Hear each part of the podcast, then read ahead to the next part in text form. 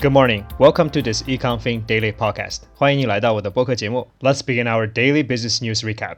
让我们开始今天的商业新闻回顾。Today is Thursday, February 17th, 2022. 今天是二零二二年二月十七日。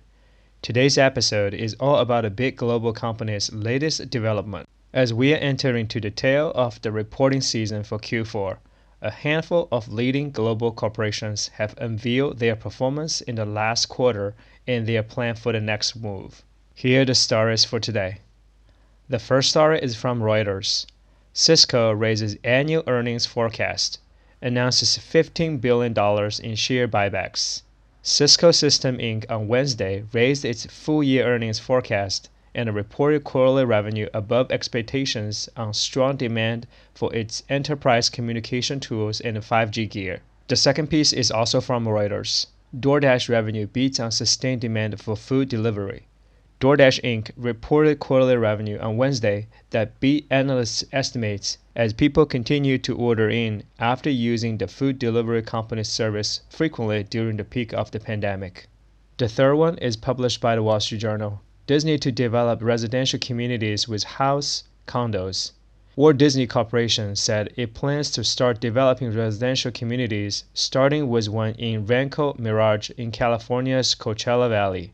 The new residential development business will be called Story Living by Disney. The company said Wednesday. Disney's research and development team, known as Imagineers, will help design the communities. The fourth report is from Financial Times. Google to limit ad tracking across apps on Android. Move comes after Apple introduced user privacy measures that shock 400 billion digital ad industry. Today's last story comes from the New York Times. Viacom CBS renamed itself as it plays catch up with Paramount Plus, its streaming service. On Tuesday, Shari Redstone staged her second hours long investor presentation in two years. Both events were designed for the same purpose to reposition her online media company, Viacom CBS, as a streaming giant in making, one capable of competing head on with Netflix, HBO Max, Disney Plus, and Amazon Prime Video, despite a late start. That's all for today's news story. 你可以参考 show notes 里的摘要，或者同名公众号里的完整文字版。在第二部分呢，我们来讨论一下今天这几则主要的新闻。今天所有的新闻呢，都是有关于 global leading corporations 的，也就是一些领先的国际性的大公司。第一则新闻呢来源于 Reuters，它是关于 Cisco System，也就是思科系统。Cisco 呢 raise its annual earnings forecast，也就是提高了下一个财务年度的销售预期。公司呢同时宣布了一百五十亿美元的 stock buyback plan to reward their shareholders，which is great news。第二则新闻呢也是来源于路透社，是有关于一家叫 DoorDash 的公司。DoorDash is a food delivery company，也就是所谓的食品配送，这和美团和饿了么的业务没有什么区别。公司呢 report strong fourth quarter earnings。上一个季度呢，这家公司的表现特别好，原因是呢，人们 keep ordering food，大家都喜欢用这些 food delivery service，even after the pandemic，or should I say even after the peak of the pandemic。第三则新闻呢，来源于 Wall Street Journal，是有关于 Disney 的。Disney 的最近计划建造一些所谓 residential community with condos and houses。 这和迪士尼以前的所谓主题公园的业务呢有所不同，他们现在进入了所谓的房地产开发业务。这个业务本身没有什么特色，但是它的名字非常有意思，叫 Story Living by Disney。同时呢，它的开发团队的名字也比较有意思，叫 Imagineers。这应该是 Imagine 和 Engineers 两个单词合在一起，这个单词本身并不存在，而是公司自己创造的。第四则新闻呢，则来源于 Financial Times。It's about Google。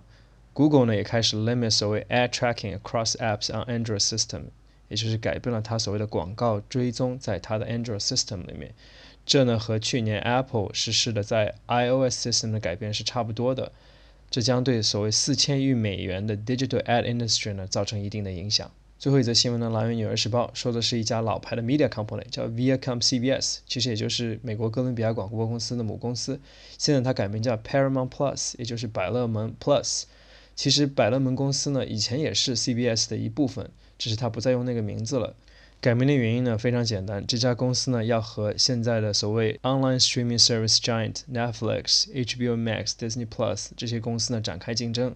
作为一家老牌的 media company，Paramount Plus 还是非常有实力的。All right, that's a wrap for today's news discussion. 在第三个部分呢，我们来回顾一下今天一些主要的单词或者是短语。第一篇新闻里要注意的词是 buy back，buy back 这个单词本身的英文解释没有什么，就是 buy back 这两个词合在一起，它的意思呢是股票回购，这是一个非常常见的 capital market word or terminology，这是一个非常常见的资本市场的术语。第二篇新闻里要注意的词是 beat，beat。它的英文解释这里是 succeed in getting somewhere ahead of someone，也就是领先和战胜的意思。这和我们平时理解的打击这个意思有所不同。第三篇新闻里要注意的词是 condo，condo，它其实是 condominium 的一个缩写。Condominium 就是 building or complex of buildings containing a number of individually owned apartments or houses。它的意思呢是私人公寓，它和传统的 apartment 呢不太一样。第四篇新闻你要注意的词是 ad tracking。ad tracking 这也是一个组合词，是 ad 和 tracking 这两个字放在一起，它的意思呢就是广告追踪，这在 mobile business 里呢非常常见。最后一篇新闻你要注意的词是 head on。head on 这也是一个组合词，head 和 on 这两个单词合在一起，它的意思呢是 involving the front of a vehicle or vehicles，也就是所谓的直接面对的意思。好，希望这些讲解能帮助你更好理解前面的新闻朗读。That's all for today's program. Thank you for listening, and I will see you tomorrow. 非常感谢你的收听，我们明天再见。